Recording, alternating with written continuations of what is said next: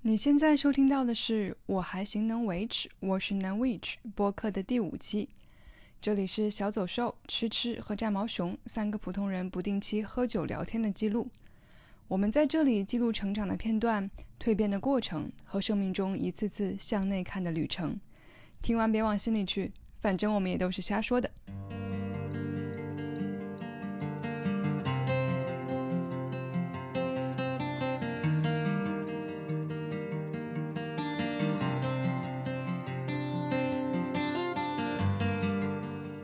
始了啊，嗯，开始了。稳定了啊。那好，我们先来干个杯吧，干杯！干杯！那你盲猜一下，我们已经多久没有录播客了？感觉没多长时间，三三四个月。我们上一次录是，我看了一下，上一次不是录啊，上一次发布是六月十三号，已经隔了快小半年。嗯，我们已经从嗯经过了夏天，差点把秋天也经过了，在冬天来临之前，终于有机会又坐下来。然后我们在小宇宙上的订阅已经突破了一百个 订阅，来到了一百零一个。嗯，呃，这个事情让我感觉非常。来，再干个杯！非常快乐，干杯！因为也一直都觉得没有想把它做成一个很经营化的东西，然后那个感觉就是你每次有一百个人在听你，嗯，说这些话发说听这些频率，那个感觉就就觉得是个刚刚好的数字。嗯，今天是一百零一个。然后我们今天想聊的一个话题是关于大家的。故乡和家乡，为什么想聊这个话题呢？其实想到这个的初衷，其实是在，嗯，今年的中秋节左右，那个时候我就发现，因为疫情的缘故，大家，呃，之前都是有了假期，可能就都会出国，或，呃，每年都会出国玩儿。那疫情就限制了大家出国的这样的一个机会和脚步。然后呢，就会发现每到十一黄金周或者五一黄金周，然后大家就会在国内玩儿。然后以前像一些嗯比较小众的呃这种小城市啊，或者是你像我们的家乡，一下就变成了大家的旅游目的地。就像我就会发现我的家乡一下就成了一个类网红城市，然后身边所有人都在去，然后都在夸这个地方，我就一下子就感觉到了一种好像自己从来没有好好的打量过自己的家乡。然后可能也给了我们一个契机，嗯，让我们重新去想一想，就是我们和故乡之间的距离，还有就是我们身上可能有一些被故乡影响了潜移默化的东西，嗯，其实也是给了我们一次向内探索这个问题和自己的故乡去，嗯，尝试有一些和解的一个过程，嗯，这就是我们今天想聊的一个话题，嗯，首先我还是想从那个。物理上的故乡开始讲起，我觉得就先讲讲我们三个自己都是哪里人吧，或者说我们认为自己的故乡是哪里。嗯，我大家从口音上其实听不太出来，可能炸老师还听不出来吗？我们各说一句话，大家猜一猜我们是哪里人？就这听不出来吗？炸老师比较明显，我和吃吃可能都听不太出来。那我先说。我比较复杂，我是一个有江苏血统的东北贵州人，感觉把全国都少了。拆解一下，成分有点有点复杂。我是在贵州长大的，但是我的爸爸妈妈都不是贵州本地人，他们是就是在我们国家的有几次比较大的人口大迁徙里面，最近的一次就是支援三线建设。然后是我的祖辈，就是我爷爷奶奶这一辈，然后在我爸妈小的时候，因为支援三线建设就来了贵州。然后我爷爷奶奶这边是江苏，呃，从江苏过来的。然后我妈妈这边是从哈尔滨过来的，所以我是一个有江苏血统的东北贵州人。所以你是在哪儿出生的呀？我是在贵州出生的，在贵州长大的。那你就是贵州人。那你就是定义自己为贵州人呗？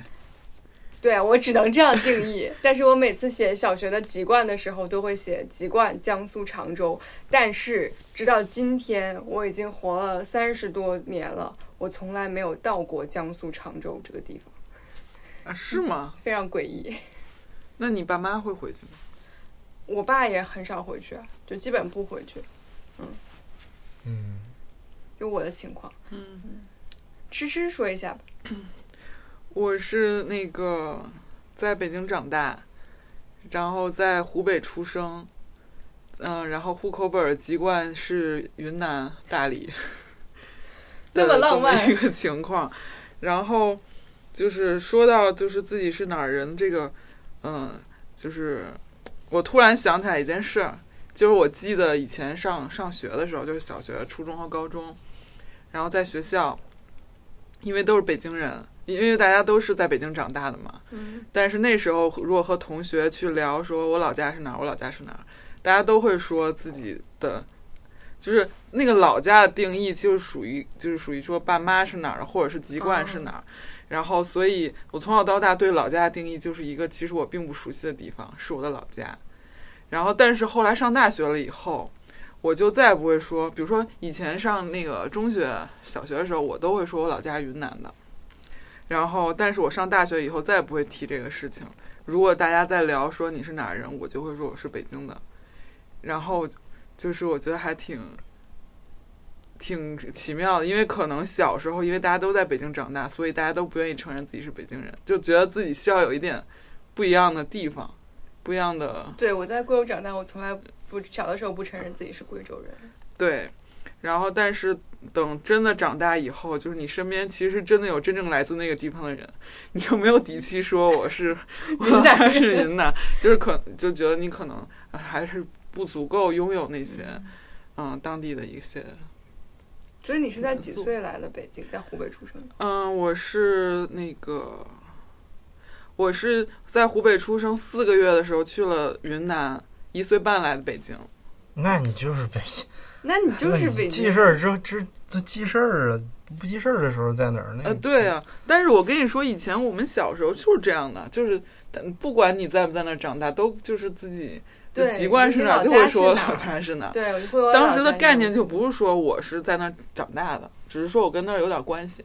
啊对就是这意思。你小的时候这么虚荣吗？甚至不是虚荣，是从小就觉得那个老家的概念就是那意思。啊我小时候有点虚荣，因为我觉得贵州特别落后，然后我就会说我是江苏人，一定程度上虚荣到了。我说有这有，我说我是上海人，那你你啊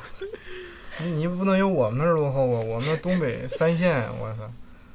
啊，赵老师说说，赵老师非常纯粹非，常，我的成分非常单纯，就是东北吉林省吉林市的，太纯粹了。太纯粹了吉，林省吉林市，就特别特别有一段时间是因为那个，就我你像我从来不会存在说说你是哪儿人，然后我我我或者说哎呀 我老家山东的，因为我妈他们都是那个山东那边儿你这是丝过来的，丝毫看不出来呀！然后不是，这是河南的。然后那个我我们就是哪儿的，就吉林省，就吉林市。然后其实我们的省会是长春，就是这件事儿好像至今为止，二零二一年了，全国好像还有那么一部分的群体不知道吉吉林省有有一个吉林市。然后就是我们市的人出去面对最大的那个问题就是你哪儿的？然后我吉林的，我说我知道你吉林，你哪儿的？我吉林的。然后就这个对话发生频率之高，就是让你，就是你你不能想象说原来原来就是自己的家乡在自己心中是这么独特的一个存在，然后出去跟人说，大家都不太知道，你知道吗？然后我们不存在这个问题，到哪儿了就是就是吉林人，嗯，对。但是我们的省会是长春，嗯然后有些人就会问吉林哪儿的，都已经说了吉林的了，你哎你长春的呀？不是吉林的，就是这种对，嗯，然后我们，嗯，我们也不会说啊，我们是长春的，因为我们觉得就是全国唯一一个省市同名的城市，就这事儿，就这名字已经够牛逼的了，我们不在乎我们自己是不是省会，这个牛逼的点也有点奇怪。对，非常非常奇怪，然后，嗯，而且我发现，就是嗯，就是东北人，就是你你知道吗？就是大家不会说不会说江浙沪人，大家会说东北人，对吧？会有这个感觉吧？就大家会把东三省合在一起说。对，就大大家会问吉林是哪儿是是哪块儿的？就是吉林是上边儿的，是下边儿的？我说吉林是中间的啊。黑龙江跟辽宁中间还有一省呢，就是有这样一部分人。咱大学同学，我就不说是谁了，当时有一个女生，嗯她就问过这个问题嗯，啊，我还我还挺震惊的。我觉得会不会是因为，就是东三省这些三省之间并没有什么竞争意识，或者没有觉得彼此有什么，就对吧？就是如果你把中国地图拿过来，嗯就你会发现其他的那个省份，就像是在操场上各自活动，有各自的舞台。嗯然后我们东三省是在一个胡同里，嗯，然后就这三个人都是在胡同里的那三个人。然后嗯你前后你也接触不到别的省，就是你你只能是啊，就是前后的，你可能接触点内蒙古，但是内蒙古一共加起来可能都没有我们一个我们一个县的人多，所以就根本不构成什么话题性。没有黑内蒙古的意思啊，就是说。好危险但是比如说东北内部是没有什么鄙视链的，比如说哪个就是瞧不起哪个之类的，也有，我觉得我们地域歧视。我们早年间黑龙江是最牛逼的，哦，因为黑龙江当时的那个就是煤矿业特别发达，他们有那个有矿嘛，嗯。然后就是辽宁和吉林的那些人就就会经常去黑龙江去去挖矿去，然后后来他们那个经济好像也有点走下坡，而且他们中间靠俄罗斯，他们靠俄罗斯，然后整个那个经济体系就特别丰富，除了旅游业、边贸还有矿，然后辽宁省靠海，辽宁省是次级牛逼的，嗯。然后就是后来这个现状颠倒过来了，就是 经济起来了之后，那个产业开始转型了，就不再依赖那些非常重工啊、传统型的。然后辽宁现在好像是说地位上是就比比较牛逼的，然后反正他们我不知道啊，我们那个省就是常年就是 不声不响，啥动静都没有那那么一个状态，所以我们就 就感觉与世无争的那种那种感觉。嗯啊，对，我听说过一个，因为我有我也有东北血统，我听说过一个鄙视链，类似就是就是就从如果从口音上判断，就是哪一个要，比如说我们老说东北东北话特特土，没有诋毁东北话的意思，呃，东北话确实土，我们自己听听，有的时候就觉得，然后就是说东北口音重，一听就是东北人，或者说辽宁辽宁人的口音是最重的，就是最最最垮的。嗯，然后其次是可能黑龙江，然后吉林是离普通话最近的一个感觉。我怎么一直觉得吉林是最垮的呢？呃我们这儿分两派，我们还是因为你垮？东北方方方言有两个大的派系，嗯一一一个派系叫大碴子派系，大碴子派系就是我们那边这种说你说话一股大碴子味儿，就是大碴子派系。还有一一一一个派系叫海蛎子派系，海蛎子派系就是辽宁大连靠海的那些，嗯，他们也属于东三省，但是他们说话就是就是辽宁人的口音，有的时候我们是听不懂的。嗯然后我们就管那种是东北话，但是我们又听不懂的那种口音，叫嗯说他们有海蛎子味儿，说哎你说话一股海蛎子味儿，就是啊，那你辽宁大连那一片儿的嗯东北话主要就是这么两哦，个大的大连话确实很特别。大的派系，对，嗯互相他们能听懂我们，我们有的时候听不太懂他们说话，嗯没有黑的意思啊，就是呃客观陈述这么一个语语言的这个势力现状，对。那我觉得你这个其实是，嗯，就东北这个片区内部一些比较细节的省份与省份之间的差异，大家会分不太清楚。但大家对整个东北的势力是不可小觑，大家还是分得清楚这个东西的。它的存在感在这个整个的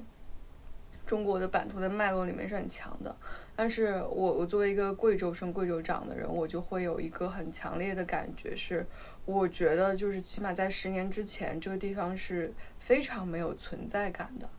就比如说，大家提到贵州，会问我，呃，是广西吗？哦，是哦呃，是云南那边的一个省，一个一个市，对吧？大家不会认为它是一个省份。就我刚上大学的时候，然后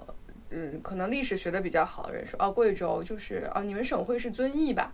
啊，因为有遵义会议嘛。嗯然后会有人问说，哎，贵州就是呃，就是桂林那边对吧？还有人问，呃，贵州到贵阳有多远啊？我只能说，就像福建到福州那么远。嗯，就类似于这样，就大家可能会觉得他嗯没有听说过，就毫无存在感。嗯会有这样的感觉。嗯，那下一个问题就是想问问，在你们还有记忆的、还有记忆的小时候，就是你们的那个童年的家乡的感觉、场景，可以给一些描述吗？就在你们小时候，你们觉得是在一个什么样的环境、什么样的一个情况下长大的？你可以是跟季节有关，或者是跟周围的小环境有关。嗯，我先来说一个，因为我觉得我这个还挺有代表性的，就是我我小时候长的那个地方，虽然是虽然是在贵州，但是我会觉得有一种很强烈的悬浮感，因为我是我们家是就是我是属于厂厂三代，就是。嗯就有点像贾樟柯还有王小帅的那个很多电影里面，就是那个大三线嘛。嗯，然后呢，我们那边全部都是厂区，然后每个厂每个厂之间是那种番号，有点像贾樟柯那个《二十四城记》里面的，我们都是叫几几几几几几厂几几几厂。然后那个厂基本上是一些有的是跟军工会相关的，呃，像我们家就是造造飞机发动机的一个军工企业。然后那个企业会非常大，大到就是说它可能跟一个县差不多大，或者是跟那个县比肩。然后呢，那个厂区厂区是相对来说，呃，五脏五脏俱全且有一定封闭性的。它里面有自己厂区的医院，有自己厂区的学校，嗯、然后有自己厂区的所有的这些福利设施都是很完备的。然后那个厂区里面的职工就是从比如说江苏啊、东北啊，就是外外面来的。嗯，然后他在这里来建设建设厂区的时候，呃，建了他自己的附属小学。然后我我小时候觉得我的同学里面就，嗯，本地的就当地的小孩，比如贵州的小孩，相对来说很少。就是我们当时会有很很分明的一个界限，就是厂区里面的人和呃地方上的人。哦，嗯，然后所以我就觉得我在我最有记忆的小的时候，我虽然生活的地域上面的范围是在贵州，但是我周围的人基本上都是很多人都是说东北话的，嗯。然后很多人都是要不就是说其他地方的口音，以东北话为为主嘛，嗯。然后可能就是我们有的时候会叫那个地方上的人为什么呢？就是因为所有的就是在一个很封闭的厂区里面，嗯，就是他可能是从比如说沈阳的沈阳的都是移民。对、哦。来的，都是说东北话。我以为是这个封闭厂区里混进去了一个东北人，然后过了几天之后，大家都都变成那个味对，儿了。你们东北话是很有代入感。然后，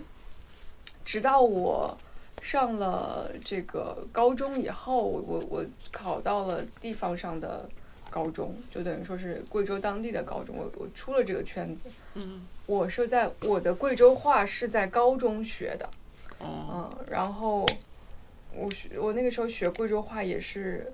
也不是为了融入这个地方，因为我们的物理老师、数学老师都是用贵州话上课的。嗯，我为了嗯听懂，然后融入我的班集体，我觉得是我当时为了跟我的同学相处更好的交流，哎，那你上高中之前，老师都都他们都是说普通话吗？都是子弟学校，都是附属学校，就是我们那个厂区自己培养的老师，自己培养的，哦，所以很多就不是那个贵州人。对，哦，很多都是就是东北人啊，或者是其他地方的人，就是很少有地方也有，嗯，但是很少。就是我一直都觉得我是生活在一个也不叫 diversity，对对对，一个一个很封闭的地方。然后我我比如说贵州人很喜欢吃辣，我小时候很小的时候也是不吃辣的，嗯直到就是跟地方上的同学有了交流，然后才开始吃辣吃辣椒的。嗯这就是我小时候的一个记忆的感觉，就是还是会找不到这自己的身份。哇，那你小时候太惨了。是的，我到现在也觉得我 小时候你也想挺多的。就我就是觉得，你没有什么小时候在家里好玩的那种事儿记忆啊，让你特别深刻的那种感觉的 moment，比如过年啊什么那些，就会让你特别觉得在家过年特别特别爽的那种感觉。就是不不纯粹，就是包括我小时候的，嗯，以前跟很多朋友聊，他们都有自己小时候在那个地方，他遵循的一些，比如说过年的特色、过年的氛围，就是因为我那个地方太 diversity 了，就是我们家也不会去遵循贵州当地的过年方法，比如贵州当地的过年方法是不过就是，嗯，大大年大年十五。十五元宵节是比大年三十更重要的更大的节，它是过十五不过初一的。然后太烦了，是就是你你的你的习俗，那你也不会去过东北的习俗，你也不会去过江苏的习俗，你所有的习俗都是就是没有什么习俗。嗯，嗯，哎，你们贵州冬天下雪吗？下，但是很少。很少，嗯，太惨了。哎呀，哎呀你你关于你纯粹的东北的，你一会儿 只有你是纯粹的对，只有你我们都很惨。嗯，然后就是，就是感觉就从小就会有一种身份的模糊感。我也不能说我是江苏人，因为我都没有去过；我也不能说我是东北人，因为我也没有怎么到过东北。只是周围的人在说着东北话，但是我又在贵州，但是我又没有办法跟这个最 local 的，呃，这些民族跟少数民族和当地的人融合的很好。我只记得当时过年的时候，贵州是会吃狗肉的，是 对，这个是他们的一个习俗。但是我作为一个满族人是不吃狗肉的，no cool，你是满族呀？对，因为我妈是东北人，我又不知道你是满族。就这一点也很奇怪。然后别人都说啊，你是在你是贵州人，我说嗯，我是少数民族。他们说啊，知道啊，苗族什么贵族，我说我是满族，他们都很惊讶，为什么一个贵州会有一个满族人？还是正旗的。对嗯，反正就是我小时候，后面也会讲到，就对我后面的个性的一些形成也有一定的嗯作用吧。哎呀，从小就是一个身份模糊的人，听完之后简直感觉除了凄惨以外，想不到别的词，太凄惨了。我小时候倒也没有觉得凄惨，我只是觉得模棱两可，不知道自己的家乡是。但是我跟你说，没有对比就没有伤害，你知道吗？你单独这么说出来，其实没有什么伤害。但是你说的时候，我就在想我小时候的那些，哎呀，那就是就头脑想出了两个字儿，是凄惨。我小时候当时有一个非常流行的电视剧叫《孽债》，那个 我不知这这么凄惨的电视剧，我听着你们有都没有人好好凄惨。那个故事讲的其实是那个知识青年上山下乡，然后到了云南的西双版纳，然后本身他在上海有家，然后呢，但是在西双版纳当地又和当地的一些知识青年和当地的女子或者男子结合，又在那儿组成了一个新家，生下来的小孩儿。然后那个那那那首歌儿为什么那个电视剧为什么在我们那儿会？在我小时候会那么得到共鸣，是因为我爸爸妈妈在那个电视剧里面，那我们那一代的爸爸妈妈和比如我小朋友的叔叔阿姨，那那那批人厂区人都特别喜欢看这个电视剧，就是因为他们在里面找到一种深深的共鸣，就是对现在所处的这个地方并不是自己的，像自己还是要回乡的。就在那里面讲，美丽的西双版纳不是我的家，上海那么大找不到我的家，就是那种感觉。Les Miserables，就他们总是，我觉得身边的很多父辈都是抱着一种，我终有一天是要离开一个大山的，我要离开，我要回去，我要回上海也好，我要去东北也好，我要我要我我是要回去的。东北就算了，嗯，我没听过哪个人说发展要去东北发展。但是你跟当时的穷乡僻壤的山沟比起来，我觉得我身边的所有的人的能量场都告诉我说，这是一个穷山沟，我们是有一一定要回去的。但是至于去哪儿也不确定。来，好，对比一下凄惨的故事，讲讲你非常纯粹的。哎呀，这个事儿真的我都不忍心说了。哎呀，来来喝一个，喝一个。你先说吧，我觉得我这个太太我伤，得再来个对比是吧？太伤人了。然后他最后一个小高潮，我其实其实那个从戏剧对比的程度上来讲，我现在讲是最最具有伤害性的，因为绝对是你快讲吧。太太有伤害性了。算了算了，你你先说吧，那我讲完，你可能觉得更有伤害性。不至于吧？你的童年能比他凄惨吗？就是不是这个凄惨看从什么角度来讲？就是如果纯纯从这种家乡感的角度来讲，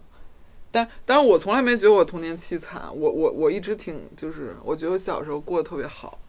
然后但是我享受那个部分并不是那种很独有的家乡的感觉，然后因为我觉得我小时候主要的快乐是因为我小学是住校的，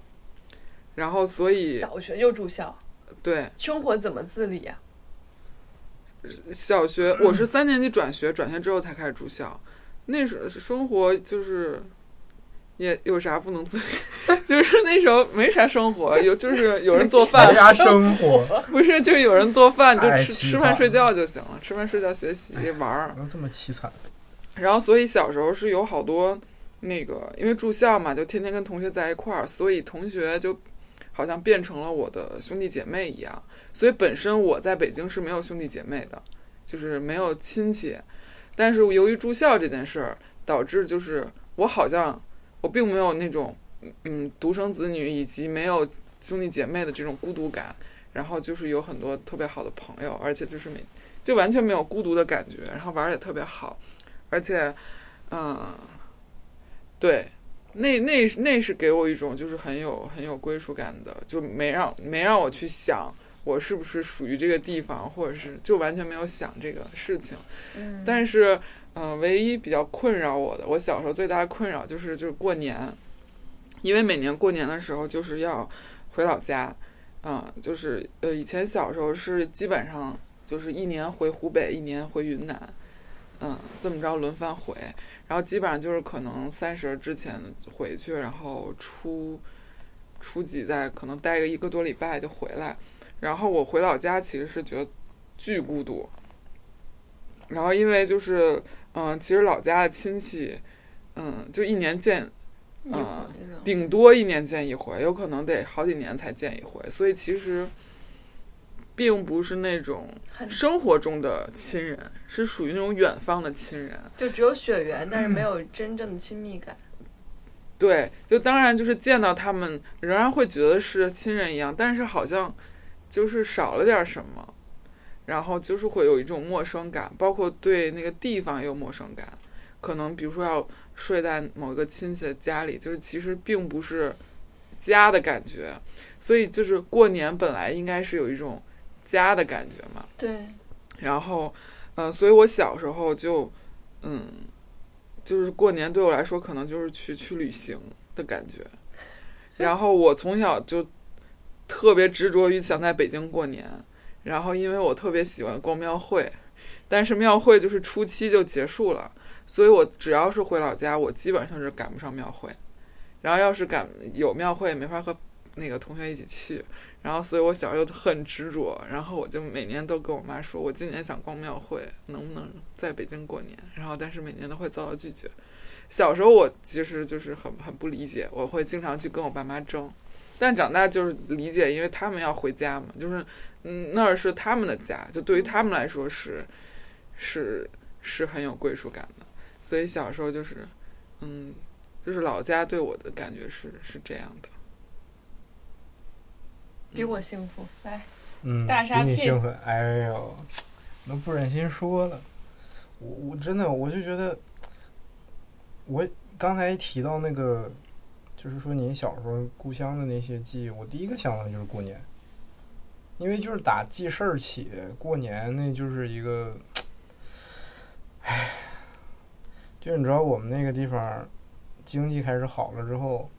就是咱先不提经济啊，就是每年过年，首先的一个观感就是整个城市是白的，就全都是雪。我们东北那个雪往少了说，就是你的小腿，半个小腿的那个高度，嗯这种量级的雪是可能半个月、几个月它都不会化。我们那叫能不能站住，就这雪能不能站住。东北的雪是能站得住的，就是那意思，就是说这个雪可以在这个地上不化很久。但是北京的雪和其他地方的雪就站不住，可能你下这么高，它就没了。然后东北的雪就能站很长很长的时间。然后每一年过年的时候，就是你啥也不用干嘛，你小孩儿包括我什么的放假，那你就根本就是你你什么都不用干，你就出去站在那个街上，你就特别爽，因为那个雪本身它就有一个消音的作用，它它它把那个城市里面那个嘈杂那个声音，就你今天在北京听的这些街上的车声，它那个车声弹在楼上还回来，就就有那么一个音场。嗯在下雪的东北，雪覆盖的那个地面，这些东西你是完全听不到的。就你在眼前看见所有的东西在过，但你耳边听见的就非常的安静，特别的安静。就那是一个特别直观的观感。你每次回东北，现在都还是有这种感觉。然后剩下的就是，哎呀，我都不知道从哪儿开始说。那个太美好了，真的？太太美好了，就我特别的，我我觉得我我运气还是特别好的一个人，就是你很纯粹，对，就是我家家乡给我给自己的这种能量啊和这些东西，就让我自己能有，嗯，怎么说呢？能有这个福气，就是沉浸在嗯嗯你自己营造的一个天地里也好，对还是说你在那个场景中幻想出来一番天地也好，嗯没有其他任何东西是打扰你的。我爸我妈也在吉林嘛，嗯 然后那个当时姥姥还在，就大家一起过年，是因为老人在嘛，他会把那个兄爸妈的兄弟姐妹聚起来，然后大家就是在一起欢欢乐乐的那种。我们东北过年啊，就是我们从来没有所谓的什么鞭炮禁令这回事儿。嗯每一次过年，就从初从三十儿到十五，就天天晚上，就整个城市跟叙利亚没什么区别，就是那个战区导弹满天飞，空空在天上响，就你放眼望去，每一年都会有人拍那种视频，一看就全程都是那个放炮的，嗯然后放完了之后，就城市又回归安静了嘛。我我经常后来长大了之后，就会站在那个江边儿，我们江边后来修了很多商品楼，就在那个江边儿。嗯然后天上下着雪，那个地上都是那个蛋糕的那种雪，你知道吗？你什么也嗯听不见，然后就看见那个雪片往下落。江的对岸，在那个倒影里，都是全是红灯笼的那种高楼的那个倒影在江里，然后天上下着雪，你嗯就在那个晚上，我能站三四个小时，就是冷都不觉得冷的那种感觉。嗯然后这只是其中非常非常小的一部分的内容。然后小的时候，就过年的时候，你能接触到火药制品嘛？小孩儿的那种破坏欲，就会拿那种鞭炮拆了，炸人家的信箱、奶箱，然后自行车什么的，就是享受那种破坏的快感。然后就是就很开心，真的就是很开心。然后就其他的事儿，哎呀，太多了，哎呀，太多了。算了，我我我不说了，一会儿看能想起啥再再说吧。三九的梅花红了满山的雪，小桃枝影，月牙照人面。小伙儿赶着马车，手里攥着长鞭，江风吹过他通红的脸。鼓声声正月正，爆竹声里落尽一地红，家家户户都点上花灯，又是一年。真的是没有那种没有归属的感觉，因为我也不想去外面。就是我小的时候见识是非常短浅的，就是没有说说北京，我对北京、上海啊这种大城市，包括其他地方是没有任何概念的。然后在我们那个东北也是，大家其实就是自己那摊儿生活那点事儿。我自己也也就是，我觉得这过得挺好的。什么经济发展，未来你有没有什么机会上升通道？我小的时候都不想，因为就我我在想为什么呢？就这不是挺好的吗？就就是不太理解那些东西。对嗯嗯，这个仅限差不多在小学、呃初中之就小就是初中之前的那段时间，我可能都是同一个心态，嗯。就是这么过来的啊。然后后来上了高中，那个就是因为有些高考的压力，还有一些呃我我我自己摊上一些破事儿啊，可能对那个家乡的一些其他方面的嗯。事情有了一些 新的角度的认识，然后导致我说我必须得离开这儿。对我就是想问，嗯，什么时候开始有外面的世界这个概念？就那首歌唱的“外面的世界很精彩美”，你什么时候开始有外面的世界这个概念？嗯，应该是，我觉得我对外面世界的概念完全是来自于就是家长父辈那一那一辈人的朋友家的孩子，就是在嗯在外面呃工作呀，或者是那种小孩儿，呃其实他可能比你大个五六岁，然后就说说，因为你知道长辈嘛，他带孩子去参加饭局，有的时候在我看来就是。就就是就是嘚瑟，就是装叉。你家带孩子，我我我我经常是非常不想去那种饭局的，但是嗯每一次没有办法，就是我爸妈会觉得说说，哎，你不去不给面子。我说那你就说我有事儿不行吗？人说你个初高中小孩儿，你有什么事儿？人家都知道，对不对？就是有一万个借口，我就得去。去完之后就看见人家家那个孩子好像仪表堂堂、一表人才，坐在那儿，我就是一高中学生。然后就是嗯听他们嘴里，主要是听他们父母怎么吹他孩子这个牛逼，说这孩子在什么哪北京、上海谁谁谁是个人名儿，是个名人的人名儿，家的那个公司做什么什么啊，总监什么这那啊，自己有有公司，就是其实他们说的时候，我对外面的世界仍然毫无概念，但是这个感觉是怎么来的呢？是因为他们父母在说他们孩子的时候，那个就洋溢着一种光彩。你别管那是虚荣还是什么光彩，那当时在饭桌上的我，就是连我爸妈都要去夸人家的孩子，然后对我就绝口不提。虽然他们饭后解释说：“哎呀，那人家你要给人家面子嘛，对不对？” 但是你作为一个我来讲，就是我也是人，对不对？我也没有到说那种你们说啥我都能知道你们每一句话背后的动机是什么。我也没有接触社会，我也不知道你们社会为什么要搞这些虚头巴脑的。那是就是，不是就不是。我看家孩子都在那儿装逼，你们在那儿在那儿夸啥呢呀？就是，当然了，这个想法我长大之后我转变了，就我觉得有些事儿提前要跟，就是你可以夸小孩儿牛逼，嗯，但是你得提前跟你，如果你有小孩儿，你要给他做好心理建设。比如说，今天这个孩子啊，其实爸妈也不知道他什么样儿，在饭桌上夸一夸呢，你也不要太当真，你知道吗？就是主要是父辈之间的一些面子上的活儿，你前提跟他打好了这个提前量，他不就不会多想了吗？但是我爸妈就是没有这种意识，他认为你跟他的思想是同步的，但其实并没有。所以就是当时我受了很大的刺激，就是因为这个事儿。然后是就是从那个时间，我觉得哇塞，外面的世界是可以给一个人加 buff 的，你知道吗？就是可以嗯开始有了北对，京、上开始有那种大城市的的概念，但是至于它本身是什么，我完全没有概念。我只是从它辐射出来的一些 buff 效果上，感受到了有一种一种像是一种魔力一样，你知道吗？就是哇，这有这么牛逼的东西，让你你亲爸妈都去夸一个别人家 在装逼的孩子，就是这种感觉 啊非常不好。然后就就就是我当时想的就是操。你你们算啥呀？我心里就是没服过谁，你知道吗？然后我就觉得，以后我时间多了去了，我兴许混混的比你们都牛逼，就是会有那种较劲儿感，对，然后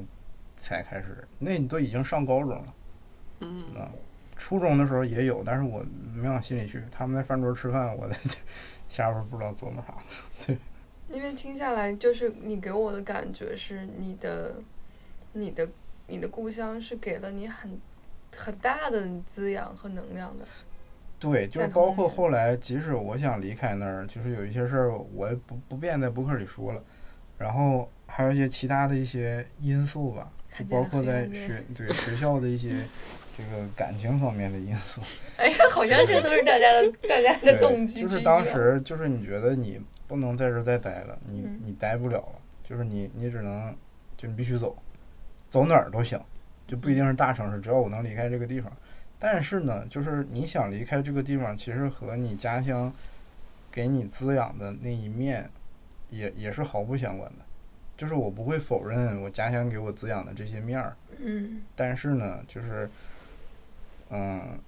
就大家都说说，你看一个东西，你要从很多角度去去看，它可能才是完整的。就是没有任何一个地方你说它是好的，我觉得贵州肯定像你的那个家乡，肯定也有它特别特别好、特别美的一面儿。但是就是可能当时你的心境和你周围的人给给你带来的视角，就是就是这一个视角，而我在小的时候的那个视角也是就是非常嗯能看到它非常美好的那那一面儿，因为我我们也接触社会嘛，嗯，对吧？但是当你开始接触这些东西的时候，你就会开始看到它的另另一个面儿。嗯然后，但是我这么多年一直是，就对家乡这个事儿，我可能会有一些偏偏袒，就是我从来不会说，因为我更了解他了，从各方面我更了解他了，我对他变得冷漠。其实其实没有，我一直都是火热，就是主动去选择保留那个我只看到的那个狭隘的视角。嗯就是你你你你你你性格形成期的时候，你家乡给你那个东西，这个是你这个是我这么多年好像就是刻意去偏袒，我不想在别的视角上看见你，嗯，我只想在这个视角上看见你。好像是要留一个灵魂深处温柔乡的感觉。啊，对，就是这样。就其实你知道他也有糟粕，你也知道他为什么是那样。包括你越来越长大，你也知道东北的生育率现在已经负到不行了，所有人都在往外流。东北人的流窜能力非常强，为什么？对吧？除了身体方面冬天老年人不耐寒以外，他就没有一些我们不让说的原因吗？肯定是有的。但是因为我我我我自己在他滋养我的时候，我并没有到那个阶段。嗯所以我不需要去考虑它。那 OK 了，那就保留这一面就好。那我觉得你是你真的是相当相当幸运。我特别的幸运，就是真的真的，我觉得哎呀，就是你你伤害你最太大了你最纯粹和单纯的是你的童年的时候，或者你是你童年和少年的时候，刚好也赶上了你家乡相对来说是一个比较，呃上升期。其实不是，就是我觉得后来我考虑，就是嗯，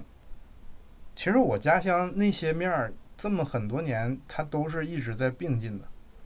他们他看见了呃，，对，就只是你那个时候是什么样，你你和他交往的时候，就像你谈恋爱，嗯，对吧？你你们俩的心里是澄澈的，都状态好的时候，你们就会看到互相好的面儿。但是当你可能有一天突然缺钱了，或者是有什么事儿了，缺钱。你看到 他这，么具体的，你就看到这人另外一面了。但其实他他没变的，就他是一直是那样的，就我们家也是一样嗯的，，对。他他可能一直没变，只是你变了。嗯我我特别惭愧，就是你刚才讲说啊，贵州也可能也有很好的很好的一面。我特别特别惭愧的讲，就是在，我觉得就是在这两年我才看到他好的一面。我在贵州长到十十八九岁，这十八九年里面，我我几乎看不到他好的面。我的心态一直都是我在那十八九年的里面的心态，就像你说，你可能到了高中才开始有外面的世界的概念，然后才开始哦，可能这个东西给我加了一个 buff 包了，或者是我后面经历一些东西，让我觉得我想要出去看一看，我要离开这个地方。我是从从我觉得要离开这个地方，是从我出生的时候，这个东西就已经写在我基因里的。嗯因为我觉得我爸妈当时的想法，我的祖辈和父辈当时的想法就是我们一定要离开这个。就是我小的时候，所有人对贵州的形容是“穷山沟”这三个字，就即使你其实它未必是说你小时候过得有多穷多惨，就是只是那个时候那个真的是经济非常落后的一个地方，就 GDP 可能西藏排倒数第一，贵州会排倒数第二那种。嗯，所以我觉得我爸妈也是会，就会想说，有一天，就像我刚才讲的孽债里，有一天要知青返乡，有一天我要回到，呃，比如我要回到哈尔滨，呃、我们要回到呃江苏。事实证明也确实是这样，就是在我长大很大以后，我的呃妈妈这这这这一脉的人，就是都会选择我回到哈尔滨，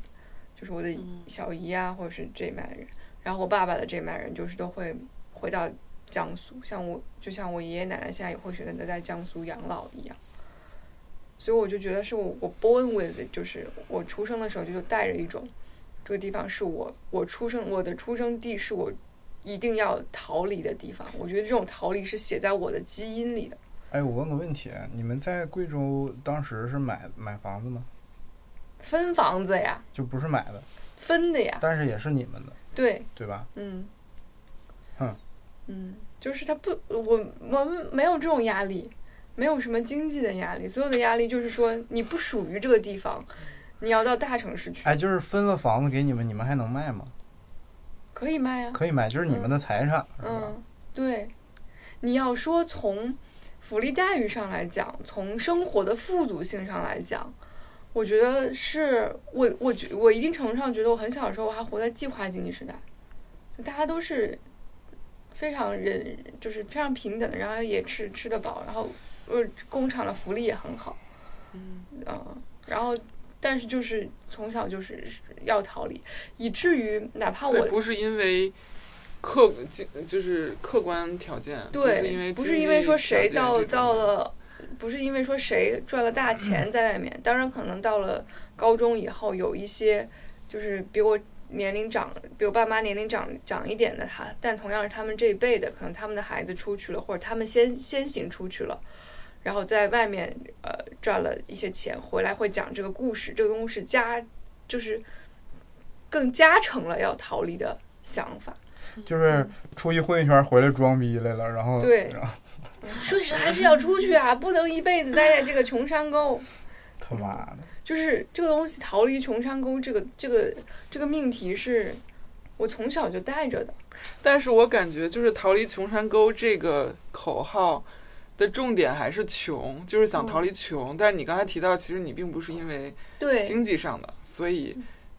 呃还不完全是这个这句话不。完全。那那你那个小的时候，比如说小学、初中的时候，就没有一个东西，就是让你觉得是一个精神的那种原地，就是你可以逃进去，这个这个原地，你就可以不 care 外面是是我的书房，就是它不是一个，比如像你是雪天，按理说，我也不是雪天，一会儿我再跟你说，你先说。按理说，就是嗯，我这个呃逃离的这个后话题，我后面就精神天地，我后面讲，我先把逃离的这个叙事讲完。啊啊，就是以至于我哪怕到了高中，我我已经选择不在我的这个子弟学校继续读高中。我要是可以选择的话，我是可以一直一直的在这个系统里面，直到大学的。但是我当时就是因为，嗯，我爸爸是我们这个子弟学校高中的校长，我主要是为了逃离我爸，逃离就是我前十八岁的目的。你这个挺独特的，你这个是我们都都都都不没有的。对，因为我上初中的时候是一个什么样的概念呢？就是我爸爸他原来是教高中的，他为了来当我的班主任，专门来教了初中。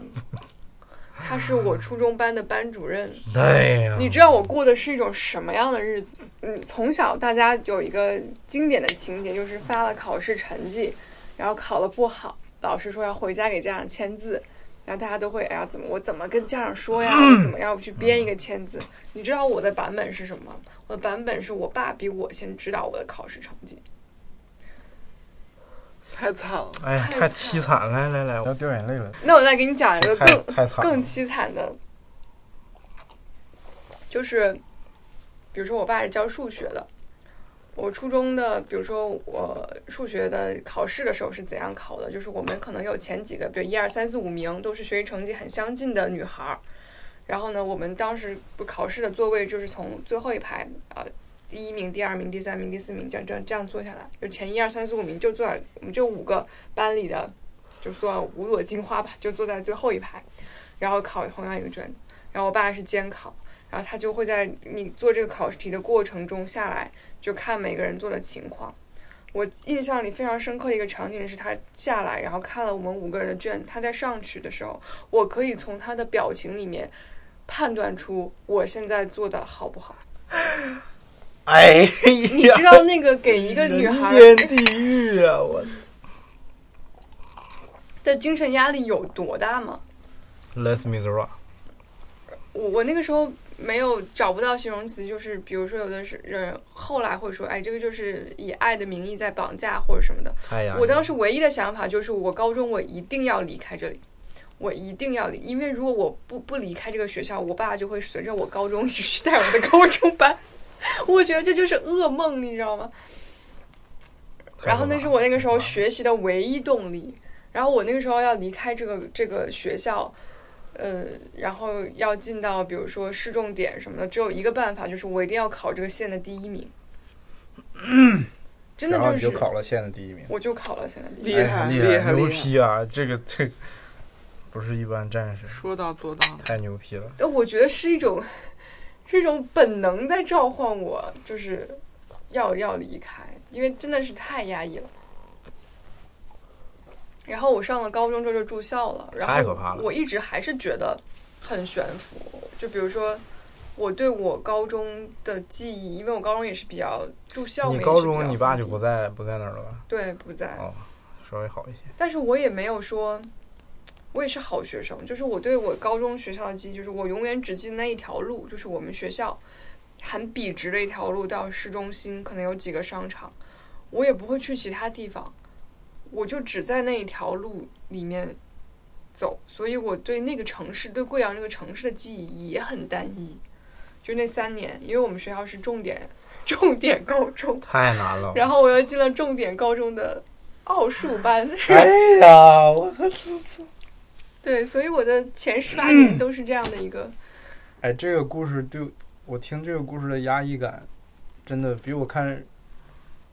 堪比看人体蜈蚣的那个压抑感。真的，我这期标题有了，我我我我真的我看过目前最让我压抑的电影，什么恐怖片儿啥的都，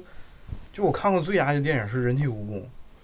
我甚至第一部都没看完，我看了好几遍才看完的，就嗯每次都是要做很多心理建设才才去看。然后刚才他讲这个故事的时候，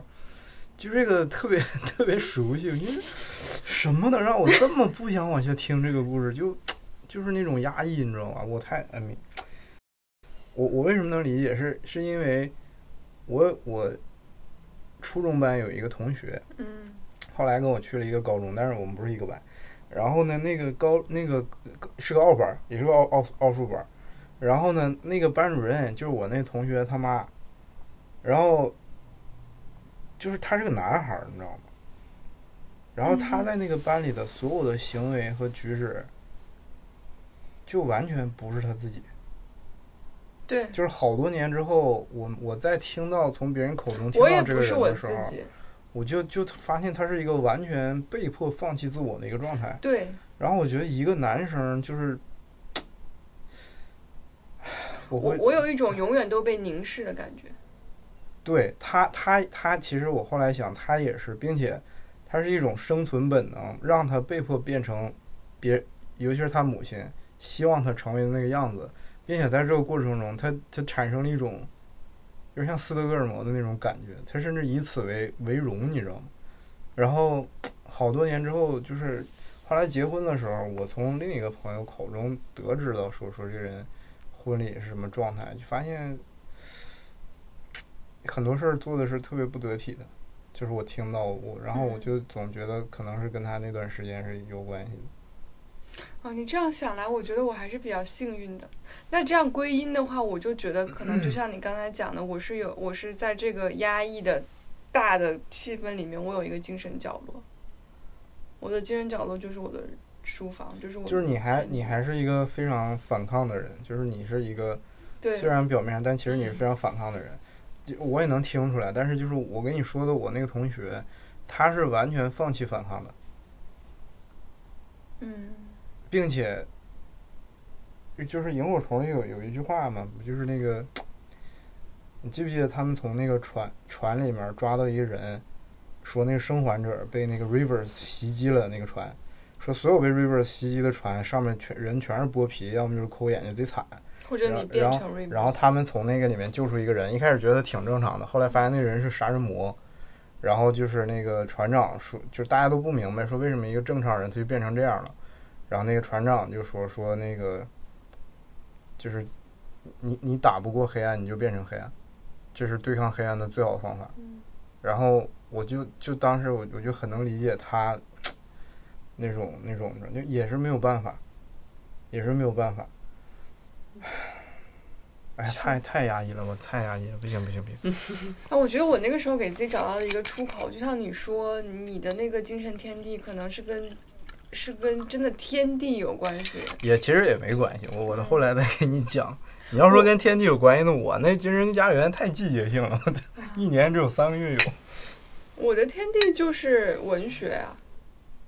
就是就是钻进书房，然后就去看文学，就看我小时候看了我的所有的文学素养都是在我小学和初中积积累起来的，因为我没有办法在我的现实生活里找到一些自由的东西，我就只有在那样的一个精神领域里面去找。嗯，所以我的我的书房是背面是山，然后可以听见蝉鸣，嗯，然后可以看到山上的那些花花草草跟树的感觉，然后一一整个书里面里面摆满了书，因为我爸妈其实看书看的并不是很多，所以他们也不会知道哪些书里面的尺度有多大，所以我很小的时候就接触了一些尺度很大的书，然后可能就那在那个时候，我觉得就是帮助我去求渡那个比较黑暗的时光的一个一个绳索吧。太凄惨了，天哪！所以我对贵州一直没有没有感觉，在我离开他之前，我对他对，感觉有很多外部因素的影响。对这个真的我对它毫无感觉真的。不怪你，嗯，这个真的不能怪你。你讲讲你的精神状态。我我我那时候就昨天还跟一个朋友聊聊到这个事儿，他也是，他比我早几年，八七年的生人，算是大哥。然后我们那个时候，我小的时候好像我刚接触电脑，就是五年级才接触电脑，小学五年级。然后刚有电脑的时候特兴奋，就觉得这玩意儿干啥用啊？对于我们小孩来讲，那打游戏是最重要的。然后那段时间我天天就不吃午饭，然后趁着中午休息那一个小时，从我们学校跑到那个电脑城去买那个盗版的光盘，然后就买了好多那种就是游戏，你知道吗？然后都是那种阉割版的，没有动画，然后就给你个游戏的那个本体，然后回家偷摸的拿回家，然后就趁那个爸妈没下班那几个小时，左脚掐着那个电源，右脚踩着那个插板，然后就在那装，时刻听见那个走廊的那个脚步声，就上楼那脚步声，我能听出来我妈脚步声有一个特别明显的 pattern，就是它的节奏和那个跟地的那个触感哎，这个我也是有一个非常明显的 pattern。然后他只要一回来，他是反正那时候家长可能都那样吧，我倒是不怪他，他非常 反对我我玩电脑，但他从来不会说我，就是打骂，这他不会，他会用一种更残酷的方式，就是冷战，嗯，就他会让你自己先说你做错事儿了，然后就那种就是特别折磨人。啊，确实。然后，然后我也是练出了非常牛逼的那种就技能嘛。一开始人装玩游戏，然后一听见那个那啥了，我就两脚稍微使劲儿，把电源直接就踹开，然后就假装什么也没发生啊，在屋里。后来就是，其实也可能归结于他那时候管的严吧。就有的时候人家越不让你干啥，你越你你越干啥。然后后来我就玩儿，就特别珍惜你每次能接触电脑的那个一一一两个小时，你就会完全钻进去。你觉得这两个小时简直太难得了，然后就要 疯狂的榨取里面你能就是 get 到的每一个游戏里面的细节啊，这个就就就 疯狂，你知道吗？然后与此同时呢，我们班有那种就是有一个同学，他智商特别高。但是情商特别低，然后数学是特别好。他爸是我们市好像唯一一个当年数学博士还是什么的，他妈是教育局的，然后反正就是挺那啥的一个人，挺开化的。他们家两台电脑，都是那种当时最先进的电脑，然后还连了局域网，也就是说，他爸每天下班回家和他回来，有那么几个小时，他爸跟他是一起能联机打星际争霸的，在两千年左右的时候，我靠！这那那对我来说，那简直，我靠！你妈不管你吗？你你爸竟然还给你搞了这么先进设备，你俩还一起玩儿，就简直对我来说，简直就是天堂般的那种。我天啊，就简直，我靠！我简直没法比。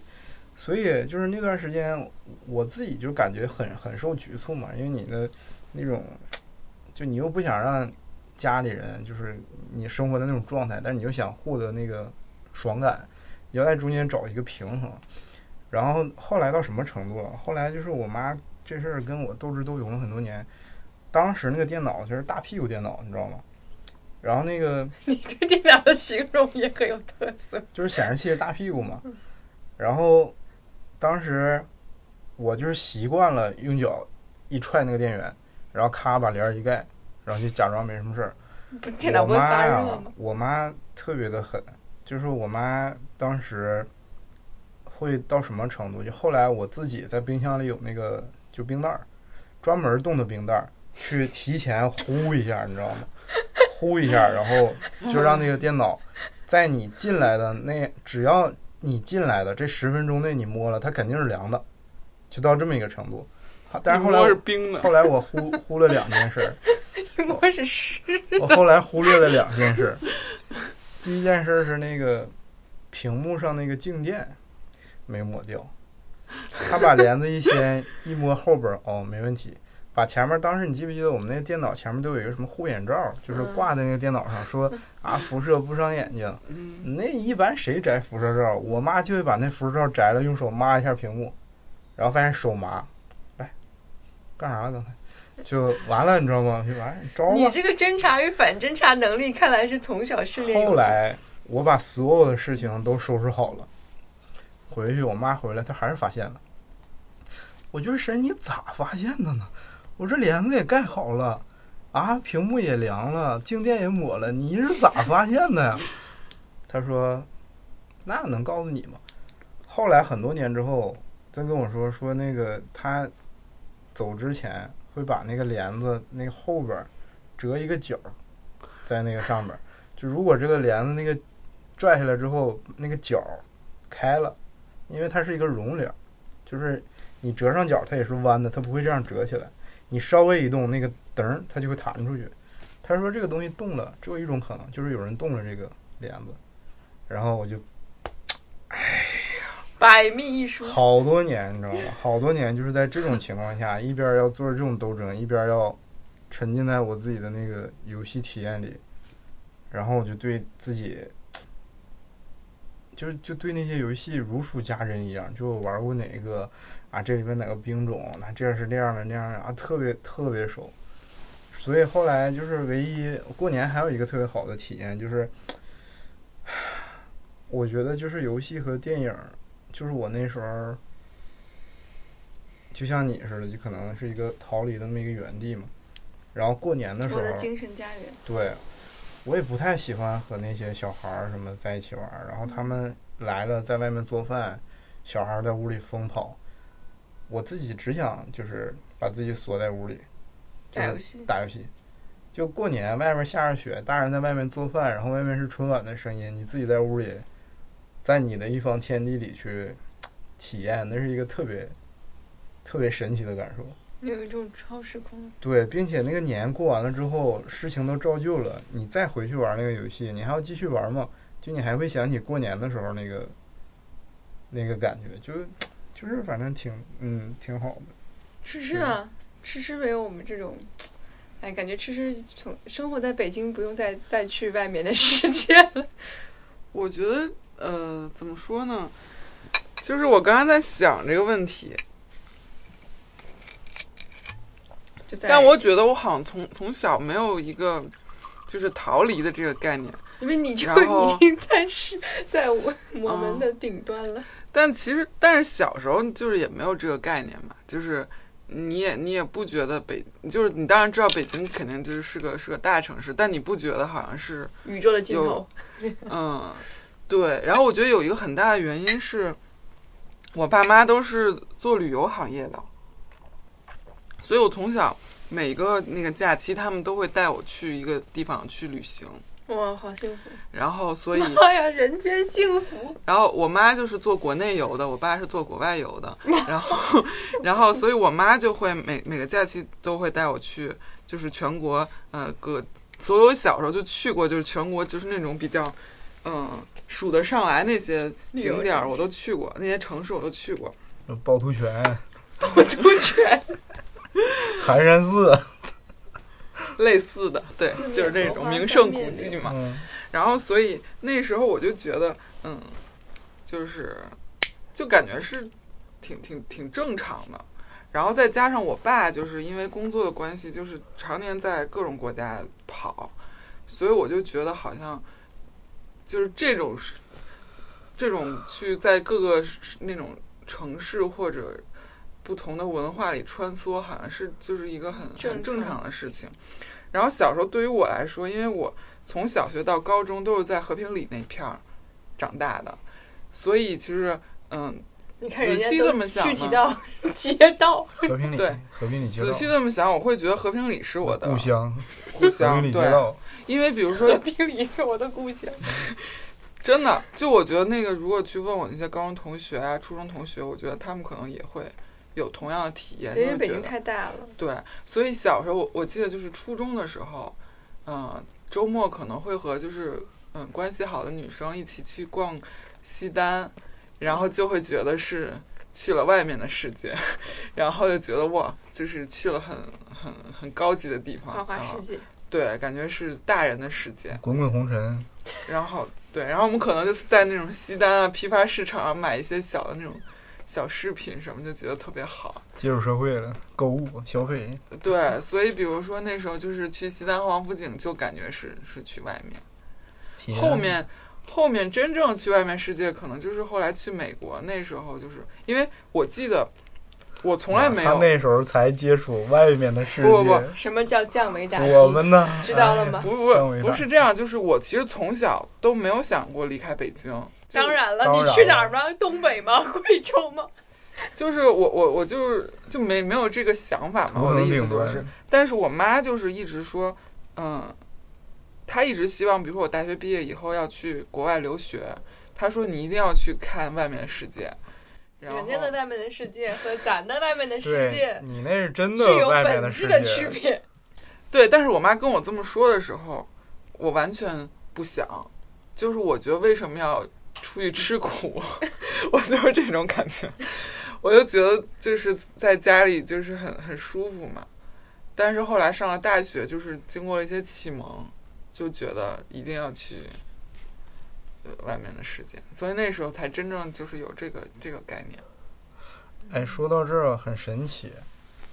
就是我我自己从小其实认为我们那儿也是一个很非常封闭的地方，就我们那儿小小嘛，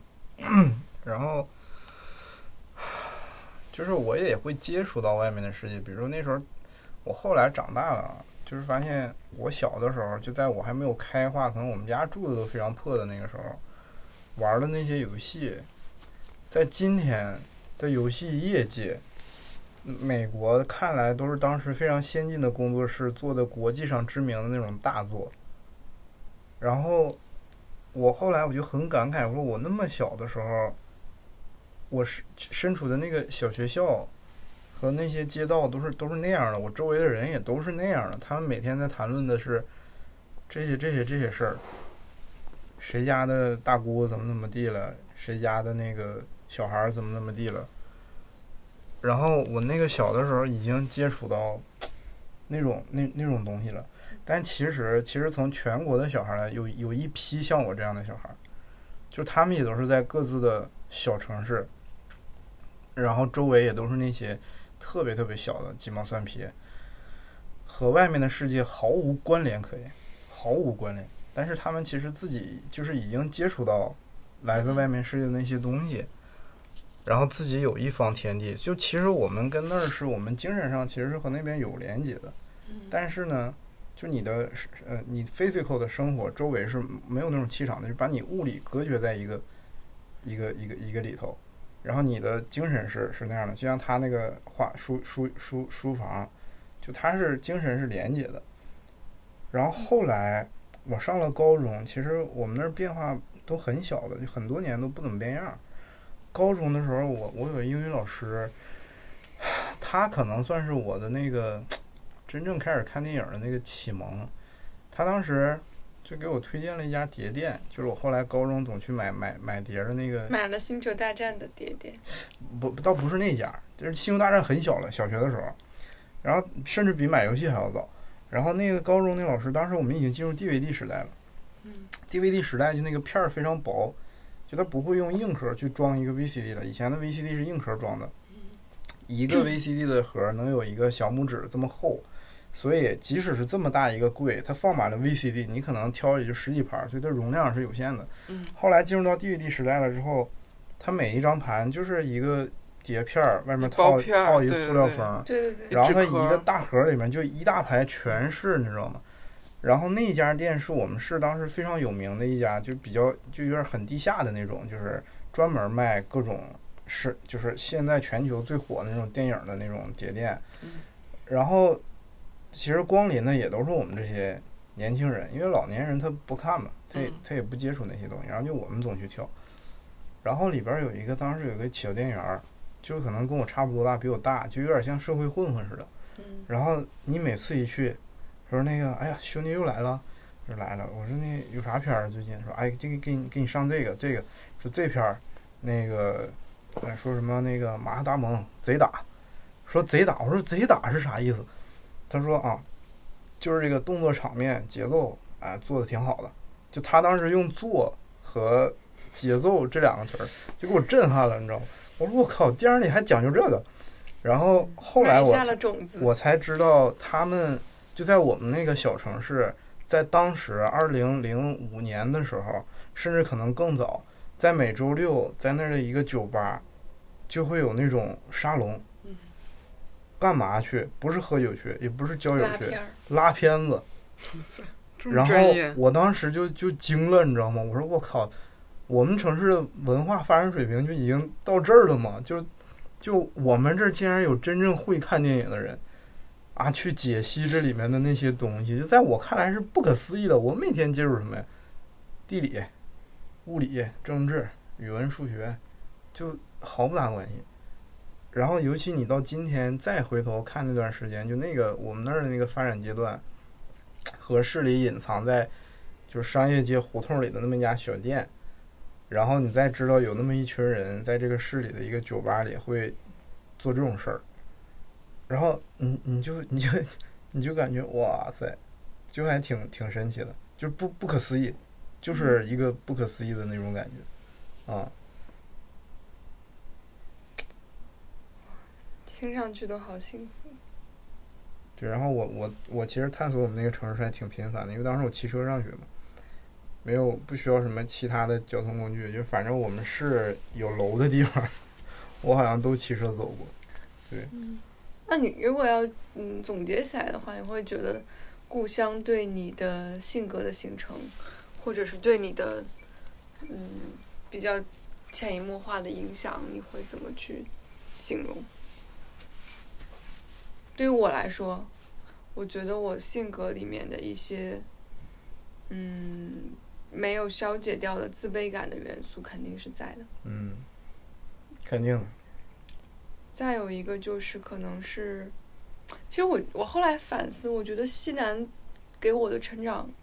包括它的一些气候跟口味，它对我性格里面的那些热情和果断、泼辣，都果决，都还是有一定的嗯影响的。但是这个是我在之前不太明白的，嗯，也是我在后来慢慢才发现的。我现在想重新定义我的故乡，我觉得我的故乡就是和平里和三元桥，因为就是我所有小时候，都是小时候明白了。上大学之前的回忆只有这两个地方，这两个嗯，neighborhood。对对对，，neighborhood 然后，即使现在，比如说现在我住在潘家园，现在我去任何其他地方，我我不觉得就是这个是我的城市，就是我没有那种，就是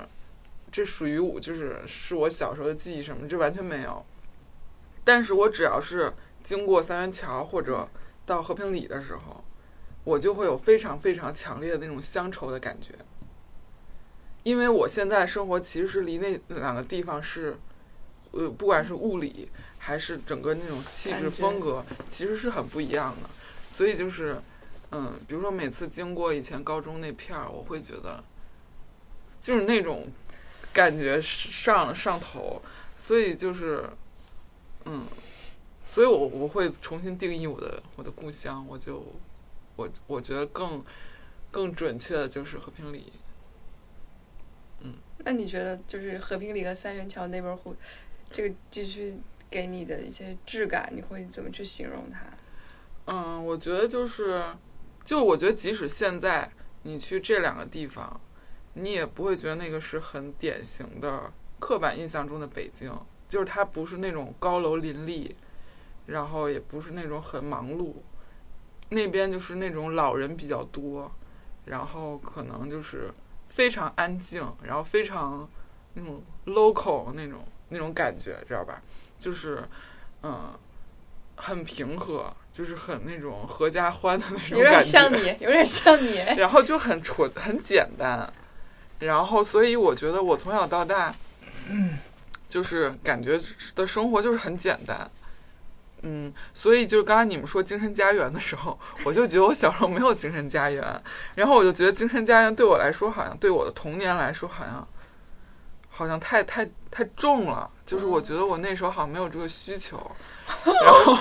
然后所以很就感觉就是那种很傻，就是乐呵乐呵的就这么着这个好幸福。嗯，过来，可能唯一的压力就是一些学习上，啊、高考的压力，但是没有什么一些精神上的压力，所以我觉得这可能是在那个和平里长大的一个一个，而且我就是小学、初中、高中是是是一一一套的，就是一脉的，套餐，然后就是我很多小学同学、初中同学、高中同学都是是一样的一拨人。combo，对，所以因为我小学就在初中的隔壁，然后高中和初中上的是一个学校，然后所以就是当时，嗯、为什么想学上那个初中，就是因为有好多小学同学去那个初中大家，不所以我说，对我说要上这个初中，为什么上这个高中？就因为对这初中产生了感情，所以上这个高中，所以就是这些选择都非常的，自然而然。嗯，自然而然，嗯，所以你其实也不存在什么和故乡和解的过程，对他应该完全不存在。你有吗？我我我觉得就刚才他说的这个重新定义故乡，其实我之前想过这个事儿。我我觉得故乡是一个非常主观的事情，就是你最有归属感的地方。也不一定。就是很多人你问他故乡在哪儿，他是没有故乡的，嗯，就他没有一个地方说让他自己。就比如说很多人在性格的几次大型变化的这个巨变中间，他换了很多地方。嗯就是你问他，你说哪儿是他的故乡？其实他出生的那个地方并没有给他多少，就是归属的感觉。他可能是在真正性格的形成期经历了很多次流，嗯，流窜不好，就是位流变。位移，就是对，就是位移。然后你问哪儿是他故乡，他可能给你两个答案，他可能跟你说哪儿都不是我故乡，他还可能给你答案就是我觉得后来那几波地方哪儿都是我故乡，就他会有这样的感觉。嗯然后也不能说是好事儿，也不能说是坏事儿，因为其实像你有没有故乡，或者你对故乡有没有归属感，它都带给你东西了，就是它肯定都教会了你一些东西。我也不能说我的故乡是，嗯，样板样板级的童年，或者是怎么着，因为咱俩相比，客观上我应该是不如你幸福的，就是在这个层级上。但是其实作为我主观上来讲，我我自己也是非常非常开心的，就是在那个地方，而且我也很庆幸，我觉得，就是你在性格的那种转变期，就你在的那个城市，它基本上承载了你所有的，就是它见证了你所有你这个人在那个时间上的所有故事，你的世界观、你的情感和你经历的所有死呃死亡也好。就是包括死你经历死呃亲人的死亡，然后开始重塑这个东西，开始重建，都是在那一片儿地区。嗯，那其实你很难，哪怕我不是在那个地方出生的，哪怕是我记事儿之后。哪怕是我幼儿园上了小学再去的那个地方，那我也会把它定义成故乡，因为那嗯承载了太多的，基本上就是所有的那个嗯性格主体都是在那儿了，有好的有坏的，就是 everything 都都都勾在一块儿了。对，所以，唉，就给我性格带来的，我觉得就就像你们看到的这样啊。嗯，就像你们听到的这样。对，我觉得对我来讲，还有还是有一个很明显的和贵州和解的过程，而且就在这几年里面吧。嗯嗯，我今年清明节的时候回了一趟家。我以前一年最多回一两次家，比如上了大学之后，因为我家虽然还在贵州，但是就是有的时候暑假我都不回去，有的时候暑假回去一两天，最多也就是过年的时候会回去。暑假的时候大部分都去实习，其实还是就是那几年都还是不想回去，就觉得我不属于那里。然后今年清明节的时候，那是个四月份，我是头一次在四月份，十八岁以后回贵州。然后我当时我爸开着车从机场接我，然后我坐在车的后座上，我把那个窗户打开，就吹过来一阵风。我觉得那个风是我们省的味道。既熟悉又陌生。熟悉的感觉就是，你肯你在你在你的记忆里、潜意识里肯定是有对那个风是有记忆的。陌生是，我突然反应过来，我可能我已经十多年没有吹过贵阳的春风了。贵州省的风，对，就在春天吹到那个风，还是我高中时候的事情。哇，然后我那个时候就有一种特别感慨的感觉，然后重新去打量这个城市，包括这几年，因为贵州也在贵阳也在慢慢的发展和崛起，包括它也，我再回家的时候，我才会有一个非常客观的角度去看它的山、它的景、它的店和它这几年的变化。然后我会发现这几年它真的是发生了很大的变化。比如说有一些街道，它它甚甚至我觉得现在的贵阳的年轻人也非常有活力，很多店，很多嗯这种街区、城市景观，我觉得是跟北上广甚至成都都已经不相上下了。嗯，包括像这几年娱乐产业的助推。像什么街舞啊、hip hop 这类的东西，很多都是在西南产生的，给了这些东西给了那边的年轻人很多活力和很多机会。对于我来讲的一个契机，其实是跟我这几年特别喜欢看一些科幻啊什么的有关系。贵州不是修了那个天眼儿 FAST 吗？嗯，然后给我最大的感觉就是，我现在觉得，我重新再回去看，我会觉得贵阳是一个。贵州是一个非常科幻、非常科幻的地方，不是因为说它有大数据，它有云上贵州、苹果 iCloud 的所在地、服务器所在地，它也不是说有 Fast 有多科幻，是因为它是一种嗯多重元素的交叠，因为在那个地方还保留了一些非常古朴、古老的，比如说植物，恐龙一个时代的。比如说很纯粹的那些山，很纯粹的水，很纯粹的植物，然后又有最就在这种很纯粹的里面，比如有一个天眼，有一个 fast，它在一个很很安静的地方，它是一个可以跟宇宙对话、跟宇宙的频率去对话的东西，它是一种自然和未来感多重交叠的一个地方，然后就发生在我的家乡，而这个东西又恰好打到了我的。就最最关注和最喜欢的那个地方，我觉得它可能也是一种因缘和合吧。嗯，让我去重新审视，包括我在我第一次看我的身边的朋友去十一去贵州旅行的游记，包括芝芝他们也去过贵州，看你们的游记，我当时觉得故乡何止是一个我回不去的地方，故乡简直就是一个我没去过的地方。就你突然发现，突然给了你很多机会。我觉得，包括刚才我讲的这些科幻的角度，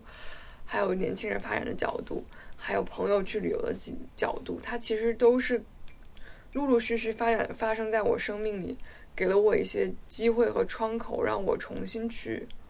很客观的去看它，去重新认识他，重新审视他，重新发现他的魅力，重新发现，即使是在我非常渴望逃离他的这些岁月和年纪里面，他其实也有很多气息、元素、个性是渗透在我的身体里面的。嗯，所以我现在对他来，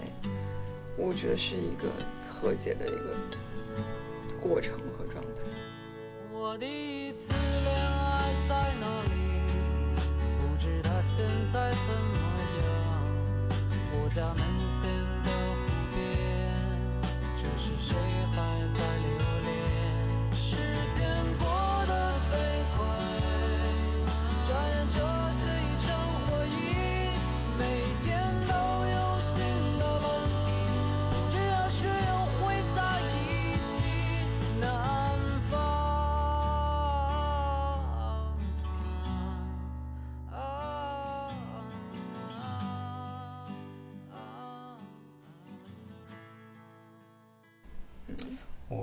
去年、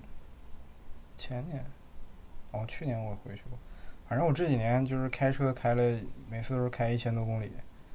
回去那个我们家，主要是处理一些棘手的事情。呃，然后其实精神状态非常不爽了。呃，但是啊，一进我们省界，一开窗，那个冷风吹进来的时候，我真的就是每次都会脱口而出，啊、是是我们省的味道，就是那个家乡的味道，你知道吗？你下火车，你你不开车，你一下火车，每次出站，就那个味儿，你一闻到的时候，哇塞，有一点点工业的那种杂质，然后有一堆松针树的那种香气，然后再有一丝丝寒冷，还有一丝丝灰尘，就是扑鼻而来的时候，就这种空气的质感是全国任何一个地方都不可能有的。就只有只有我们省，我们省就是这个味儿，然后就是那种感觉。嗯，然后我回去了之后发现，我家变化也特别大，就是我们修了很多那种新的地下通道，就是为了交通，可能是有一些新的地下道，然后盖了特别多的那种高楼，就是商品商品楼和写字楼，然后城市整个的那种，呃，叫什么量化景观，就做的全是灯，就是看起来贼漂亮。但是我反倒，嗯嗯，就是我会有一点排斥那个感觉，嗯就是我不喜欢它发展成这样。嗯然后它好像有很多新的产业园、科技园，我自己就是从小我就觉得我家特科幻，有江有水，然后山上还有那种工厂那种灯。我记得我跟之前跟你们说过，小时候打那种游戏机里面就会有那种场景，我无嗯数次在我玩过的游戏里见到和我们家一模一样。基本上是一模一样的场景。嗯然后，然后就是，但是后来它变得视觉上更加科幻的时候，我反倒不喜欢了。嗯，就不是不喜欢那个地方或者我家，就是说它怎么能变成这样了呢？嗯就我嗯，那个感觉不好说。就是我自己可能从心理和生理上都是一种双重排斥，它走的太快了。嗯，那因为是离你的记忆越来越远的感觉。对，嗯就是不不是那样啊。那下面一个问题就是想问，可能先问我们两个，因为我们都是背井离乡的孩子。嗯，你你后来有再考虑过回去吗？来了北京之后，或者你你在这个北京 settle down，也不叫 settle down，落脚之后，你有曾经曾几何时考虑过，我有回我我可以回去吗？你有想过吗？完全我呀你嗯，我看来是完全没有。没有没有没有，我是我是不会把那儿我我首先我是不会放弃，它是我我怎么说呢？就是你知道我这种人是把性格中的层面，每一层都分得很清楚的。嗯就我不会说这是我的大本营，我就要一切以它为那个就是中心，因为你会观察你的，你有你有同学留在吉林吗？很多啊，基本上大部大多数，你要说按比例算的话，百分之六十以上都是他们我们那儿有一个叫坐地炮，坐地炮对，就是那种说，哎，我待这不走了，说坐老坐地炮了，就是这种，叫就是他们留在那儿。那你有对比过就他们的生活状态、人生状、精神状态和你的？那不用问了，这个简直太太不用问了。我其实从各种方面都是落后于他们的，就他们走的太超前了。就你指的还是世俗意义上的对，因为他们你看生二胎的，现在就开始研究生三胎，然后家里头自己的事业啊，然后生活的格局就都已经定了，已经非常固定了。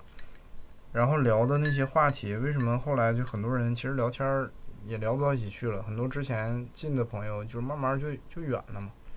你就会发现，就因为大家世界太不一样了，然后就你要说做活儿、做事业这个事儿上，你是不可能想到回去再去弄的，因为一根本弄不起来。嗯，就我后来长大了之后，看到我们家乡的一些那种面儿，你知道吗？在这也也不让说，就是是一度阴暗面吧？哪个一地方都度让我产生了那种就是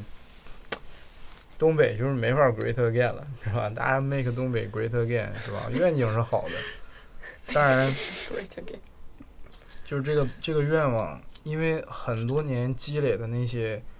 人的那种习性，嗯，太难以更改了。这个东西就像山一样压在那儿，你铲平了一块土，那都根本就没有用的。你把这座山移了，它那个根基还在，这座山有一天还会起来。所以就是想动它太难了，只要这座山在，你就不可能完成你自己想做的那些事情。But 就是你对于家乡的那个乡愁是跟你自己个人发展是毫无关系的，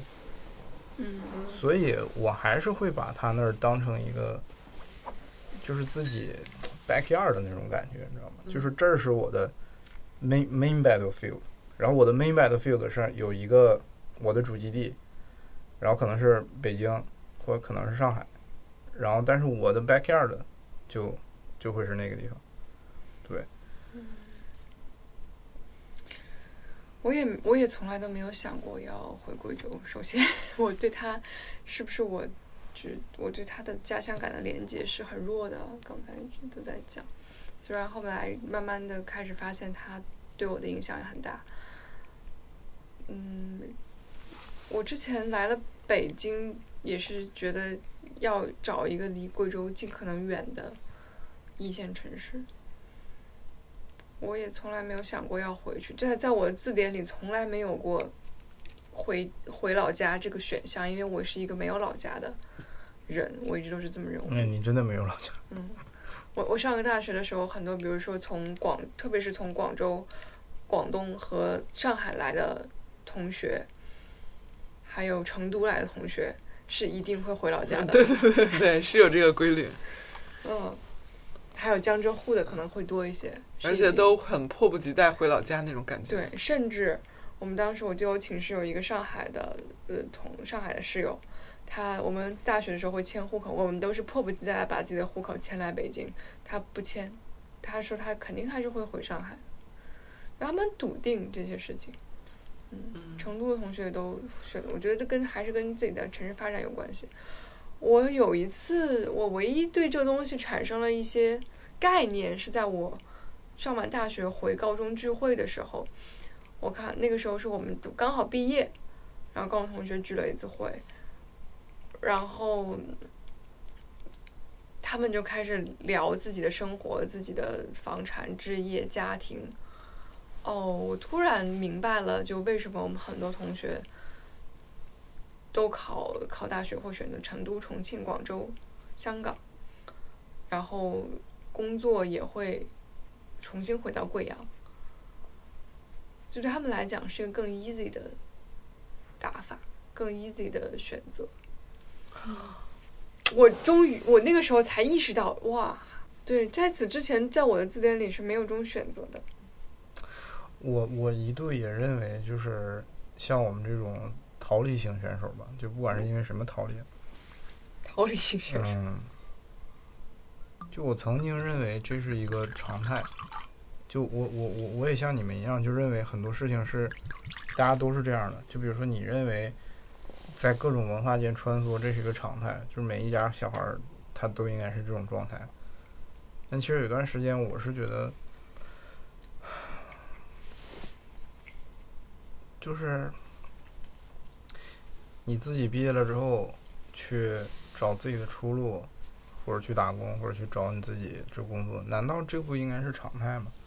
我我曾经一度这样认为，嗯，但是就他刚才说说那个同学会那个事儿，我我已经很久很久没有参加过这种同同学会就是性质的这种活动了。嗯，但是呢，就是也会从其他人熟人口中听到很多之前的同学的一些状态，还有包括我的朋友的一些状态。然后他们就是现在整体上会对自己生活一个什么感觉呢？就是在我看来，他们已经房车具足了，就是就你你很稳定了，你知道吗？嗯。但是他们对自己的工作就觉得这是一个嗯就上不上下不下，又无聊，然后还耗神儿，就每天很焦虑。嗯可能在老家的人也是那样的状态，嗯然后你就会想，为什么他们会是那样的状态？就是那你你也知道你喜欢啥，咱们都是一波玩这些东西到今天的，对吧？我玩过的东西，你们也玩过，为什么你们就今天就是变成这样的一个状态了？后来我我我我好像听谁说，就是很多很多我的那个朋友，之前的朋友和同学，他们都是毕业了之后，家长给找人找工作。嗯，就这个事儿，我后来才发现是一个特别普遍的事儿，对，因为好像在长辈的眼里，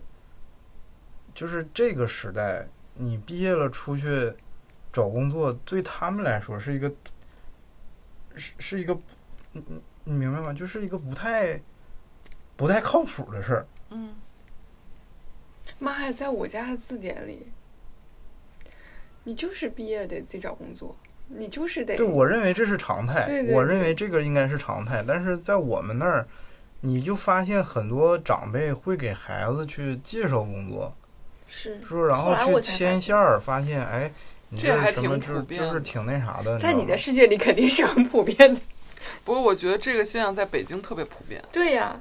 因为很多家长都挺神通广大的。是啊。对，然后就是我有一个朋友的闺，对我有个朋友的闺蜜也是这个情况，就是她她爸好像是一个特别牛逼的一个什么官儿，嗯然后她爸认识这个那个公司的什么董事长还是啥的，就把他姑娘就是插到人公司里去了，然后人公司那个董事长就是拿他姑娘，你说是用你啊还是不用你啊？就像关系户那种状态，然后他姑娘其实自己也不想在这儿待，嗯但是他爸的角色就认为，我花了这么大面子给你找这个工作，你不给我好好待，你出去，你你让我这个脸面往哪儿挂呀？嗯就总会出现这种情况。但是其实我不知道那些在老家那些同学是不是这个情况，还是说他父母真的就是给他找了一个工作，你干什么样无所谓，反正你就这么干了，然后他们也就接受了。然后我发现这个对他们来说，就像走兽说的，就是这个对他们来说是一个，就不是 easy，是他们根本当时就没过脑子，就觉得这事儿就应该是这样的，因为大家都都是父母帮着找工作，嗯，就像在我们的是在我的这个脑子里面，自己找工作，自己打拼，自己没有任何背景的，才是就是这是唯一的其实方式。在人家的那里就是很自然，其实你没发现，在大父母安排工作就是在大城市里面，就是自己就像你这样，比如说大家自己打拼，然后我们自己在，就是你别管好与孬吧，我是属于混的比较孬的，在我们这个行业里，是吧？但是我至少也是我在自己想想奔的那个道儿上。嗯但是好像在除了大城市以外，有些小城市，就是地缘人缘儿特别密集的那些，就交集特别密的地方，嗯，就是家长介绍工作、牵线搭桥、安排工作，这事儿是一个非常普遍的事儿。嗯我以前从来都没想过，直到我听到第四个这样的故事的时候，我才意识到，哇，原来很多年轻人是是这样是这样过来的，并且啊，并且有一个什么事情我特别不能的理解，就是这些在当地生活的年轻人，他们会聚集一旁狐朋狗友，然后他们会把自己就是这个地位和那什么，就是做的特别的。有事儿你找你找我，就是那种你知道吗？哎，这我兄弟们，这我这个就特别那啥，我不知道说明白吗？啊，嗯但是明明这一切并不是你自己通过你的实力去去去 get 到的。真的说有一天你兄弟真有事儿需要你了，你真的能担起这个责任吗？或者你真的有能力 handle 他的问题吗？嗯，就是我我的高中同学、初中同学里面，好大一部分是这样的人，尤其是在老家的那种，特别的明显。嗯，当然了，没有黑他们的意思。虽然我确实听起来像是在黑，我也有一点黑的意思了，但是不要对号入座啊！你们听到的不要不要对号入座，我只是客观的说这么一个现象。嗯，我一度也是相对来说觉得，嗯，就是还是会会有自己的优越感，就是我是凭自己，我不是靠什么，我会我会有这样这样的优越感。后来我更理解了一个层次，就是说，在你刚才形容的那些朋友和同学的视野里，他们的认知和感受里，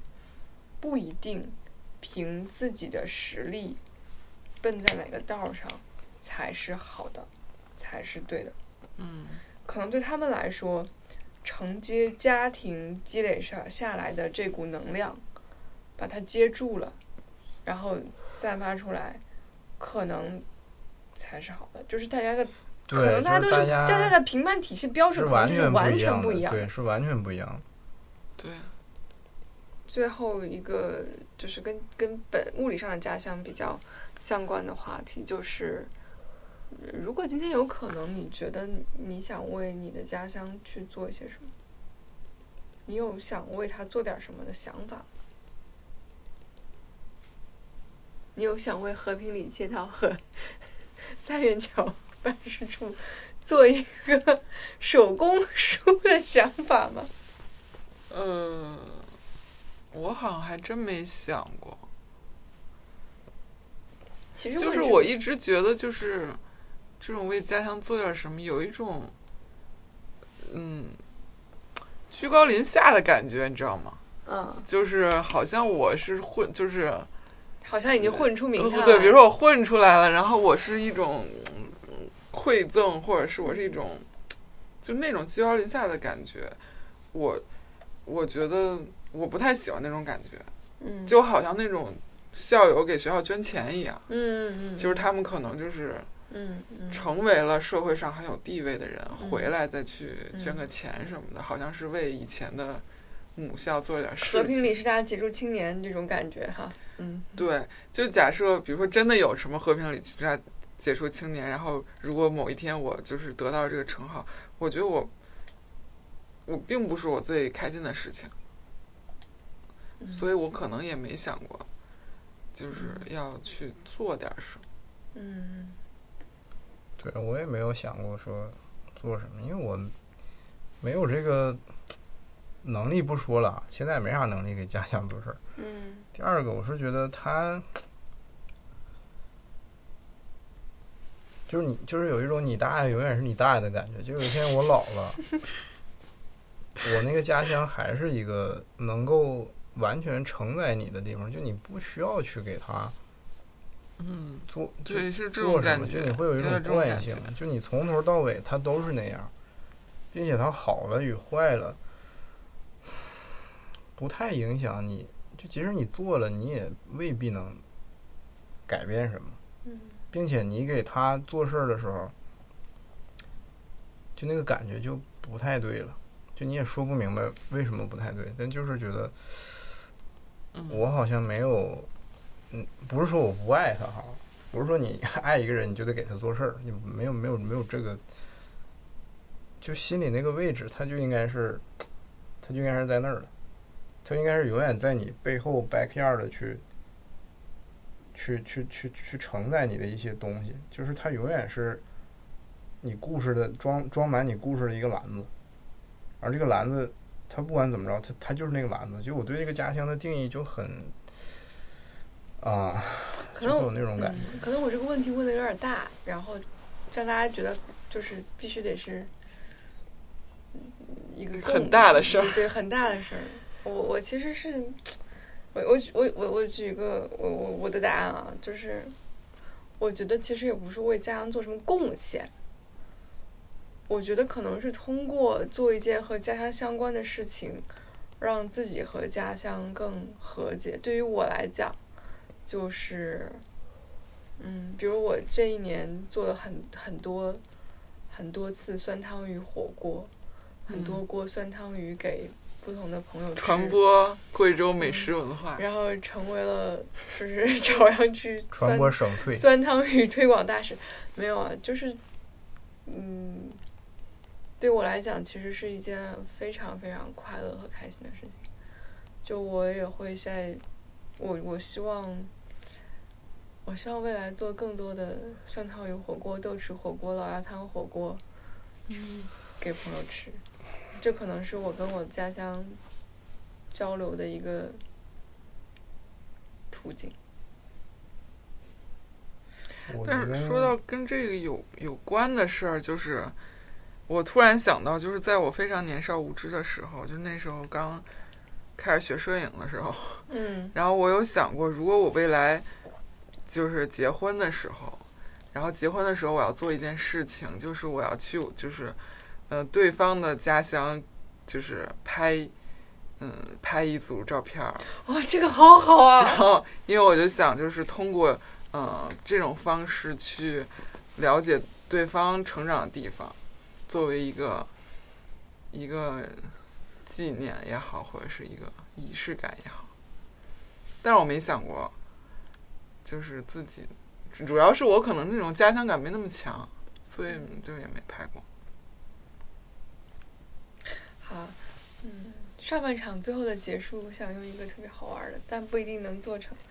上半场最后的结束，嗯，想你们都说一句家乡的，教对教另外两个人说一句家乡的经典方言。老子要是不是看你是老子家老子，老子一定要抓死你！知道什么是大逼斗吗？你知道吗？嘴巴扇嘴巴，呃，对，嗯，差不多嗯。然后就是以前我们有一个，呃，就是高中玩儿特别好的一群人，我们那个组织叫“给你大逼斗”，就是因为我们互相老这么说。今儿喝一大水饱儿，然 后我就我说什么叫喝一大水饱儿啊？说扇你一大逼斗，然后满脑子都是那个吃吃这个人的形象，就跃跃然眼前。就说完自己在那 在那笑，我来说一个吧，我们的播客名我还行，能没事，就是一句经典的东北方言。哦，对，你想到这个了，这个这个我就是忘了，真的这句话出现的频率简直太高了，并且那个能维持，它不念成能维持，其实一般都是能没死，没死，维次，没死，对，就是忙整整啥呢？最近忙啥？忙活啥呢？还行，咋样啊？最近咋样？忙活咋样啊？还行，能没死。维次呗，就是维维次呗，就这这这三个字儿体现出了一种就是不好不孬，然后又挺无奈的，你知道吗？有点迷茫，但是又又没有动力去做什么改变的那种非常躺平的一个状态，维次呗，就是那种感觉啊。在很久很久以前，你拥有我，我拥有你。在很久很久以前，